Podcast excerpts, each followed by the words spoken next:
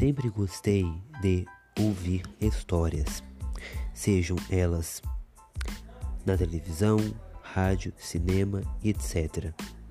Só que um grande problema que sempre tive, ainda mais por ser cego, é que as histórias em mídias visuais me atrapalham muito, já que não tenho a visão para ver as cenas e fico somente pela audição.